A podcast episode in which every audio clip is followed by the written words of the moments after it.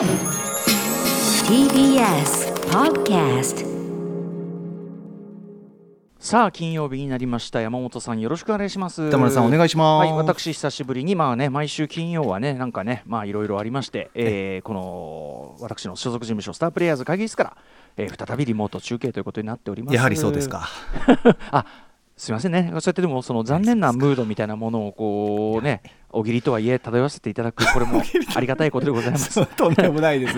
もうね、もういろいろ言ってもね。おおぎり。残念感。おぎり残念感。これをね、えー、いやー。漂わせていただくだけでもありがたいことでいます。常に忘れずにね、ただええもういろいろ言ってもね、もう今更もう大人ですから、そうもうね、それは。今までは違ったのかという話。これまでの3年間は違ったのかという話もあたりますけど。まに言いたくなりますっていう、えーあそうね。すね。私もこれは当たり前と思わない。い。いやもちはいや今生きはい。てる時は来てますけどね、はいはいはい、まあね徐々にねあのー世の中的にもねあの気をつけながらでありますがそうですねというのはありますけどね、はい。まあ私どもはもうねあのー気をつけるところはまあ引き続き気をつけてというねそうですね。はい。あとまあ本日 MX テレビの方にも移動しますんでね、みたいなこともございます、ねちょっとねぜひ山本さんこの1週間のね話なんかない。のって言ったらね、早速出てきたのがあれでしたね。先週私ムービーウォッチメン、えーデューン砂の惑星まあ、パート1というね、えードゥニ・ビルヌーブさんがねやっておけました超大作。これを先週ウォッチメンしたわけなんですけね、ども、今映画館でやってますよ。はい、それに関する話題で先週ね、うんあのこのオープニングでまずあのホドロフスキーの「デューン」というねあのはい。未完に終わったというか未完というかあの、えー未制作に終わった頓挫してしまった、えー 最初の「デューン」の映像化作品、まあ厳密に言えば2度目かもしれないけど、うんうんうんそれの話をしてこれ非常にね楽しかった。あの見直しても楽しかったなって話しましたけど、うんうんうんその流れでねあの山本さんぜひそのデビッド・リンチ版見てないんだと。はい。うん、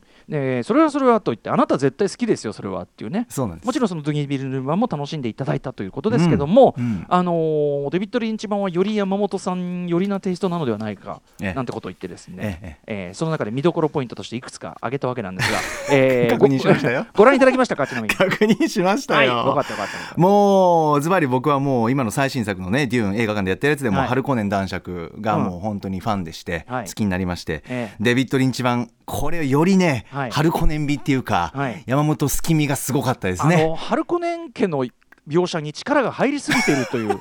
そうなんもう明らかにデビッド・リンチの描きたい部分がそのうん。春子年家と、うん。あとそのあのナビゲーター、ね、ビルド甲虫師パイロットいろんな言い方ありますけど、あのうん。ビルドあるね、はい。えー、とネランジというん。そのドラッグのあれでうん。宇宙飛行その長期の宇宙航行を可能にする。その代わり姿はもう人間からかけ離れたものになっているという。そうそうなんです。そこに対するさその注力ぶり、うん。それに対するその話し運びの投げやりぶり。いやいやしょうがなかった軸がねもうね僕の好きな方にねうん。行ってたんでいねかがそうそう春子年家よかった。よかった、あのずまず思ったのがすごくこうたくさん笑いましたうん、たくさん笑って楽しんだ、うんうんうん。これ人によると思うんですけどね。ツボがね。そうツボが。ツボが、うんうん。やっぱり昔ならではのこう、はい。アナログ感っていうかあーなるほど。これ裏でスタッフさん動かしてんのかなみたいな動きとかうんうんうんはいはい。あの春子年男爵はねあの例えばこうふわーっと浮くわけぷかぷかぷかぷか浮く時も、はいはいなんかこう ワイヤーに身を任せるような感じでちょっとふくやかな体型がふわーっと浮いてくるんです、うんうんうんうん。だからね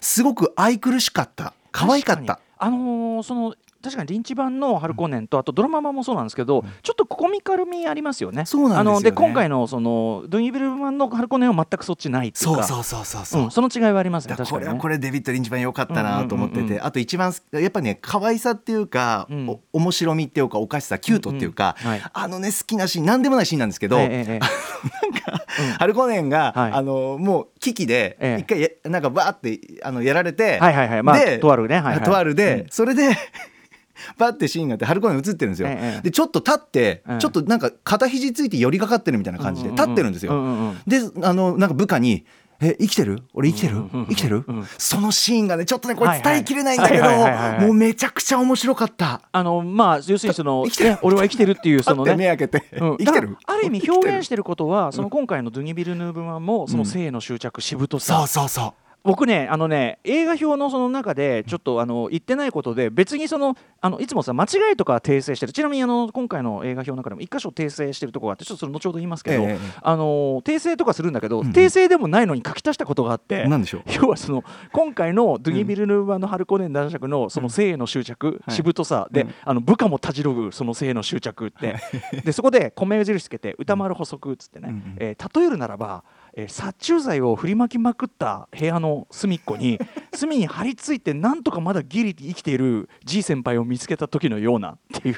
五木先輩がね G 先輩がさたまにあんじゃんえまだえ？っていう、ねこんなかけたのに、ねいやまだそこそのさ性の執着。だからそこに部下はちょっとたじろいでしかもさいる位置とかさ、あのなんていうの？張り付き方とかいろいろゴキブリっぽい方でちょそうっとそうそうそうそう。黒光りしてるっつうかさ。そうなん生命力強いねね。昆虫感というか。うん。あれは印象的でしたそけどね。わざわざ足した。だからそれを今回はセリフではなく彼の性の執着という形で表していると、でえっとそっちのリンチ版もあのテレビドラマの方も、あの俺生きてるってテレビの方なんか俺は生きてるぞイエーイ!みたいな。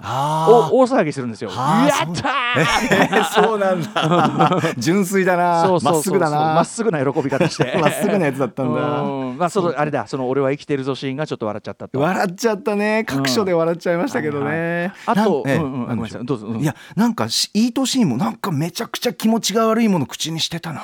なんかくちゃくちゃくちゃくちゃまたね。そうまたやってこれはやっぱあれあっちも手づかみじゃなかった？手づかみだった。まねはい。なんか春高年手づかみねやっぱね。やっぱりちゃんと食べるっていうことへの性につながるような、なんか食数取り入れるっていうところも通じてちゃんと描いてたんで、満足でしたけど。歌丸さんすみません。いやはいやすみません。い。やいやあの私が先週その指摘したあの注目ポイント、えーまずその春子年家の人たちはなぜか全員役者がそのあのオイルではなく 明らかにそのしかも汗とかでもなく、そのうん栗吹きで振りかけたような感じで 顔がびしょびしょ全員顔がびしょびしょ常にしてんだって。でそれどうで間違ってなかった？間違ってなかったし歌丸さんおっしゃることすごいよくわかりました、うんあのオイルじゃないんですよ、うん。あのねちゃんと水滴感っていうかそうだよね。なんか粒立ってるんですよ、うん、なんならそう粒なんだよねまだね。そうそうそうそうそう。だからあのあのはなんていうの汗みたいに出てだらーって垂れてんでもなくてそうとどまってる。そうだから明らかに吹くの本当に霧吹きで吹いた直後はいカメラ回していいですみたいな。おそう本当にそういう感じだと思うのよ。そうですね。あれ。だから嫌な感じ。嫌な感じだよね、うんだから要要はなんか不快だよね。なんかこう見てるだけで生理的不快感を催す感じっていうですからああいうの描写見てなるほどなこういう手法もあるんだなって不快さを表現するのにね見てる人がねそうだね。嫌だなうん。うん、でそのさ水っぽいさテラテラしたコールさ、あの今回だとデイブ・バウティスタが演じているラバーンっていうはいはい。もともとね荒木を仕切っていた非常に粗暴な男ですよ、はい。暴力的な男、えーがですね今地のデビッド・リンチ版の方ではポール・スミスさんというねあのデザイナーとは同姓同名の、はいはいえー方が演じてらっしゃると、でそのボール・スミスさんがとにかく、なんていうかものすごく力ん力んだ笑顔でニッコニコみたいなこと言ったでしょ？すごいくない？あのに力んだ笑顔でニッコニコ。かね。あれは今やってるはいそうそうそうそうあんな顔するの俺ね。あの、わざとね嫌な感じで作り笑顔を作った時の高橋良樹さんぐらいですよあんな顔するの。そうなんだ。高橋良樹さんはひょっとしたらあれポール・スミスの顔を真似たのかもしれないなあれはな。あれはね新しい顔芸ですよね。顔芸ね。あれは素晴らしいですよ。そしてラバンラバンが作品にターってしながらさ、ねこう来て。で一方ではスティング、あのふんどし一丁というかパンツ一丁で、はいはい。ずらーっとね出ましたよ。肉体美でしたよ。俺の裸見てくれっていう感じで フェードというね、フェード超重要な役でしょ？そうですね。いやだから今回フェードのフェの字もない。から、うんそうでした。うん、パート2いい出すんだろうねっていうね。どうなるの？より楽しみになりましたよだから。感じですよね。あとうん。皇帝すら出てないっていうのもすごいでしょ？そうそうそう。ドゥニビル版はね、逆にね、あのディビッド・リンチ版の方はホセ・フェラーというですね、これあのアラビアンのロレンスね、あの映画表でも言いますけど、アラビアンのロレンスで、えっとトトルコ軍のえっと将軍を演じ、ちょっとこうまあご覧になっていただくとわかるけど、はい。ロレンスが決定的に心を折られるとあるきっかけがあるんですけど、まあその場面に出てくるまあ非常にこう嫌な感じの役なんですけど、うんうんそのホセ・フェラーをキャスティングしてるのはやっぱりその原作自体がアラビアンのロレンス影響を受けてるから、まあ、もちろん舞台も中東ですし、そこでのキャスティングということなんですけどね、うん。そうそうそうそう。いやですからデイビッド・リンチ版をねこのギュッとまとめてるから、うんうん。歌丸さん言ってた、ええ。ナレーションっていうあそうです。ああの 登場人物の心理を全部あのナレーションというかそのボイスオーバーでもうあれ？こいつは一体とか。ずっと笑ってたの。もうそれでここの人はあ夢で見た人だかなんかってこれいいの？みたいな。えーもう全部言ってくれるんでね。あー。わかるわみたいなことなのよ。別にさそのさあのあ夢で見た人だとかさあの脳裏で言わなくてもさこっちわかんのにそうなのあのそんなとこ足してるからあの別になんていうの時間の短縮になってねえんだよそれもさ。そうなのよ。あの説明ちょっと時間取ってる絵でね。あとやっぱさ原作通りとはいえ、うんうん。あのいきなりさバージニア・マドセン演じるプリンセス・イルーランの、はいはい。えっ、と西暦1万何年なんとかでって始まるとさ「えななな何何？どうした？どうした?」って感じ。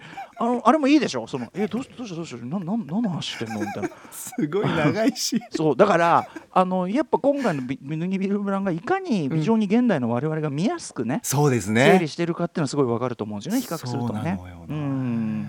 あとやっぱりそのぜひ山本さんにはそのホドロフスキーの「デューンね」あの未完のというか完成しなかった作られなかった作品のドキュメンタリー非常にそのなんか過剰だけど本人とっても幸せそうな人物みたいな。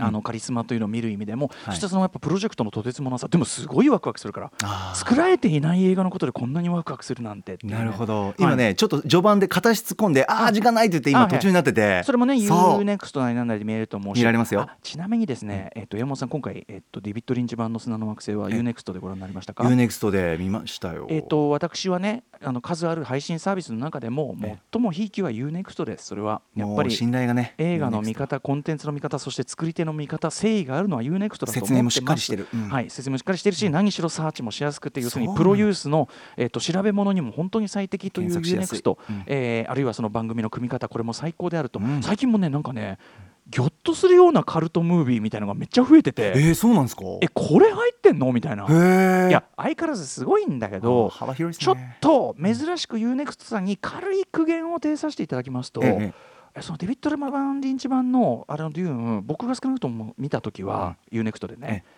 字幕がめちゃくちゃなことになってましたよ。私も先週土曜日に見てそうでした。直ってなかった。何箇所もありました。あのえっと時々そのなんていうかなうんとセリフ全体が格好詰めになってたりとか、ええ。同じ人の名前でもなんていうの、ね？あの表記が全然変わっちゃってたりとか。テニオワとかも職業柄すごい気になるんで。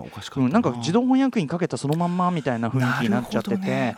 あのー統一感もないし要するに一回もチェックしてない感がビンビンで、そうかそうか。あの今ドゥニビルヌ版やってるタイミングで見よう見ろって人一番多いタイミングなのに、はいはい。これはダメですよ、そうですね。UNEXT さん。うんあのうん。うんちょっと早急に直した方がよろしいんじゃないかというふうに思うあたりでございますね。そうですね。まあ、というね、そういう私もですね、先週のえっとムービーウォッチメンでね、ちょっとね、あのあの書き起こしがすでに上がっておりまして、そっちの方で訂正させていただいておりますが、ええ。あの音の演出がね、最新版というかすごいんだと、だからそのぜひ劇場版でね、そのあの劇場で見ないとダメですよと。で、えっと中でそのえーその音の演出に関してその音声ガイドでもそういう演出の説明を加えてほしい難しいかもしれないけどって僕放送上で言ってるんですけど、ええ。これもちろん音声ガイドではなく、うん。えー、と聴覚障害等がある方用の字幕にもそういう配慮要するに音として味わうことが直接はできない人もその演出の妙味というのが分かるように説明をしてほしいということが言いたかったのであって音声ガイドは逆ですよね、その音は聞こえるわけだから、はい、なので、あのも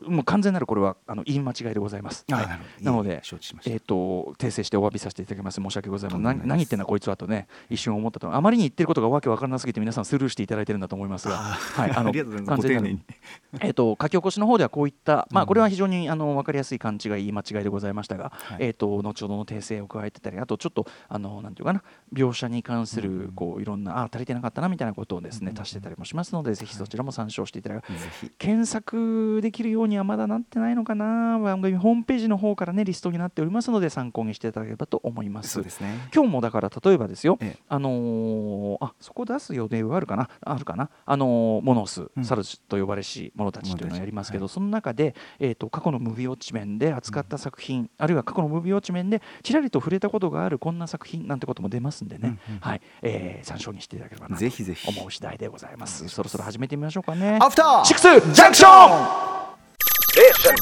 After Six Junction. 11月5日金曜日時刻は6時14分です。ラジオでお聞きの方もラジコでお聞きの方もこんばんは。TBS ラジオキーステーションにお送りするカルチャーキュレーションプログラムアフターシックスジャンクション通称アトロクです。はい、パーソナリティは私、ラップグループライムスターの歌丸です。本日はライムスター所属事務所スタープレイヤーズ会室からリモート出演しております。そして TBS ラジオダイレクトスタジオにいるのは、はい金曜パートナー TBS アナウンサーの山本貴明です。このこんばんはっていうところを合わすように山本さんがタイミングを取ってくださってっていうのも、確かにええもう今やね、曜日でそのリモートでやってるの、ほぼほぼ今週なんか金曜だけですからそこで一体感というのを醸す意味でもええ。ね、これはありがたいご配慮でございましたね。いや本当に歌丸さんが今嬉しそうにこんばんはと一緒に言ってくださって、ええはい。それだけでやっぱ他の曜日パートナーでは感じない喜びが僕にはあります。すいませんね。確かにね、はいあの他の曜日の連中はもうすっかり私がいるねありがたみなんてことはもうすっかり。いや 別にいいんですけどね。あのねはい。はいということであの先ほど UNEXT の話なんかもしまもうでももちろんやっぱり UNEXT は最高でございます、最高でございます、うん。お世話になってます、はい、あの何か検索する際には必ず大体ね、うんとにかくね最近もねちょっとねタイトル今すぐ出てこないんだけど、ええ。びっくりするような何気になるわ、カルト作とかがガンガン入って歌丸さんもびてっくりするって相当知りたいなあここが入ってんだみたいなあ感じがあったんでね。ですか。へえ。はい。あのーちょっとまた UNEXT またねディグるだけでも楽しいというう、ん。感じなんですけど、はい。そんな中でですねやっぱり私ども最近ちょっと言及する機会が増えているのがやっぱり AppleTV プラスですね。ここに来てね。はい、うん。えーちょっとね AppleTV プラスの、えー、と新しいそのあれに関してですねこんなのが来てるんでご紹介させてくださいふんどしゆで太郎さんです。はい。AppleTV プラスで今日からディッキンスンディキンスン、えー、と若き女性詩人の憂鬱シーズン3が配信されています、うん。えー村山明さんが以前ね推薦していただきましたが、えーディキンスンを見ていると19世紀のアメリカ社会での価値観考え方の世界で現代的な意識を持ったエミリーが古めかしい決まりや考え方とに衝突しながらどんどん前に進んでいく様子は痛快でありつつも、えー翻って今の日本は19世紀アメリカの意識と比べてどうだろうかそれよりも進歩しているのかどうなのかと考えさせられ面白いしすごく見応えがありますと。で、えー、Apple TV プラスにはディキンスンの他にテッド・ラッソ、ザ・モーニングショーなどもありいよいよオリジナルドラマ作品が充実してすごいことになってきたぞという気がしますということで、はい、ディキンスン、えー若き女性詩人の憂鬱は以前、えーとね、映画ライター、えー、と村村山章さんにお勧めいただきました。19世紀の詩人エミリー・ディキンスンの世界を、まあ、描くドラマシコミカルかつでもシリアスかな、えー描くドラマシリーズ非常にね、えー、と高く評価もされている、えーシーズン2がもうすでにあってシーズン3がファイナルシーズンになるということなんで、うん。まあでもね、まあ、今追いつくなら今のうちということでしょうし僕ちょっとまだディキンスンね。シーズン1で止まっちゃってるんでこれ見なきゃいけないし、うんうんまあ、テッドラッソ繰り返し話題にしてますね。テッドラッソ、はい。えー破天荒コーチが。本当に素晴らしい。本当に本当に素晴らしいドラマですね。もう近年見た中では一番僕は感じてるかもしれませんね。んなになんだと思います新しいなと思うそして「ザ・モーニングショー」今日またね次のシーズンあの新エピソードが公開されているかと思いますが先週とんでもない展開で話が終わっててですね。そうなんだ。もう1週間どんな思いで過ごしたことかという。だからでもこれもまたね週刊ドラマの醍醐味かもしれませんよね。そしてえっともう一つというかねえっと最近始まったシリーズでいうと、ええ。っと、ビッグタイトルですね、うん。えっと、アイザック・アシモフ原作の、はい。えーファウンデーションというねテレビドラマシリーズが始まってファウンデーションというのはあの SF 小説の本当に古典中の古典、えー銀河帝国の攻防とかいろんなねあの訳され方してますけど、まあ、ファウンデーションシリーズというですね、まあ、非常にこう長期というかなあの大河ドラマ的にこう、まあ、ユニバース的にも渡っていくアシモフの本当に巨大な、えー SF シリーズでありまして古典でありましてだからあのこの間添野知世さんお越しいただいてですね、デューン特集やった時も、うん。今そのデューンと、えーファウンデーションの映像最新映像化が同時にやっているつまりその古典的 SF 小説2大 SF 小説が、うん。えー大物が一度にこう映像化されててすごい時期ですねなんて話もしみじみしたんですけど、ファウンデーションシリーズもあって僕もこれも今見進めてますしすごいですよ。これももちろんお金もかかってるし特にあのー他のそういう SF シリーズまあデューンも素晴らしかったけど衣装。衣装がねあのこのファウンデーションはすごいですね。衣装すごい凝ってる。ああそうなんだ、素材から何からめちゃくちゃ一から作り上げててすごいなと思うし。はい、あのもちろんその元のファウンデーションシリーズをやっぱり今のその、ん。なんていうかな人が見やすくすごくあのうまくリメイクしてるというかあのあるキャラクターをですね、まあ、クローズまあ、女性キャラクターをうん。クローズアップしてて、はい。あのそことかすごくうまい作劇というのかなやっぱり今に合わせた作劇というのかな感じになっててすごくいいですね。やっぱねこれも今見進めてるところですし、うん。そしてもう一つ注目作が、えー、と昨日からかなえ配信開始になっておりましてえーまあ、近年ねそのネットフリックスでもねイカゲームがもう世界的大ヒットになってたりとか、要するに韓国ドラマっていうのが一大コンテンツになっているわけですけど、はい。えー、と AppleTV プラスでもですねドクターブレインという、えー韓国ドラマがですね11月4日から公開になってこれ、えーパラセット半地下の家族でも世界的に知られるようになりました。イ・ソンギュンさんが主演でなおかつ監督がキム・ジウンです、えー甘い人生とか、えーグッド・バッド・ウィアードとか悪魔を見たとかそしてハリウッドでもラストスタンドなんていうのを撮ってますね。シュワちゃんのねもうあれもすごい好きな作品ですけど、キム・ジウン監督でイ・ソンギュン主演で、えー、とこれちょっと僕ね、あのーまだちょっと触りのとこしか見れてなくてもう触りのところからしてちょっとキム・ジウン的にすごい気持ち悪い始まり方してましたけど、あのーまあ、なんか脳の中にダイブするというかね、えーしていく SF ドラマみたいですよ。えー、面白そう、はい。でまあ、とにかくキム・ジウンでイ・ソンギュンでね、でプル TV プラスめちゃくちゃその要するに韓国でのサービスが始まるにあたってのキラーコンテンツとして始めたということなんではははあのーこれは何て言うかな。見ないわけにはいかないというかね、映画ファンとしても見ないわけにはいかないコンテンツでもありますしということで、あのー熾烈ですね。いよいよだから AppleTV がすごい勝負かけに来てるというか。えっとめちゃくちゃ豊富ですね。今もう見どころ作品。そうなんですよ。で他にも多分いる。ああと映画作品で言ってもね前から僕言ってますけどあのルッソ兄弟ね MCU でおなじみルッソ兄弟が、えー、と久しぶりにそのリアルな現なんていうかな現代ドラマというか、えー非 SF ドラマというか、えーに挑んだそのチェリーというねトム・ホランド主演。いトムのチェリーというそのまあこれあのすごく向こうで有名な小説が原作なんですけど、えーまあその戦争に行ってその PTSD というかなそれもあの追った上で、まあ、どんどんジャンキーになってしていってしまう青年の、まあ、反省反省というのかなそういう話で。すごい見どころある、まあ、見応えある。やっぱりルッソ兄弟その久々にこういうの撮るから気合い入ってるしだから例えば MCU ファンだってね、これは見とかないといいんじゃないですかって当然作品でもあるしということでまあやっぱりこれはなかなか構成をかけておりますよね。当然もちろんねネットフリックスもいろいろあったりして、まあ、大変なそしてディズニープラスもねついに本腰入れてこれは忙しい嬉しい悲鳴だな。嬉しい悲鳴でゴンスといったところなんですよなん。だねでも中でも僕はやっぱりテッドラッソは本当に1話30分で見やすいし、あのいろいろこうなんていうのハードなものを描くすごくえぐいものを描くドラマは多いけど、そのその先っていうのかな世の中えぐいのはもちろん分かってるけど、はあ。そこから先我々が日々どう生きていくべきかにうんヒントを与えてくれる本当に夜寝る前に見るには最適っていうか心穏やかに。はあ当にお勧めしたいテッドラッソなんでね。そしてモーニングショーきどうなってんのかな？ではメニュー。ミッチミッチどうなってる？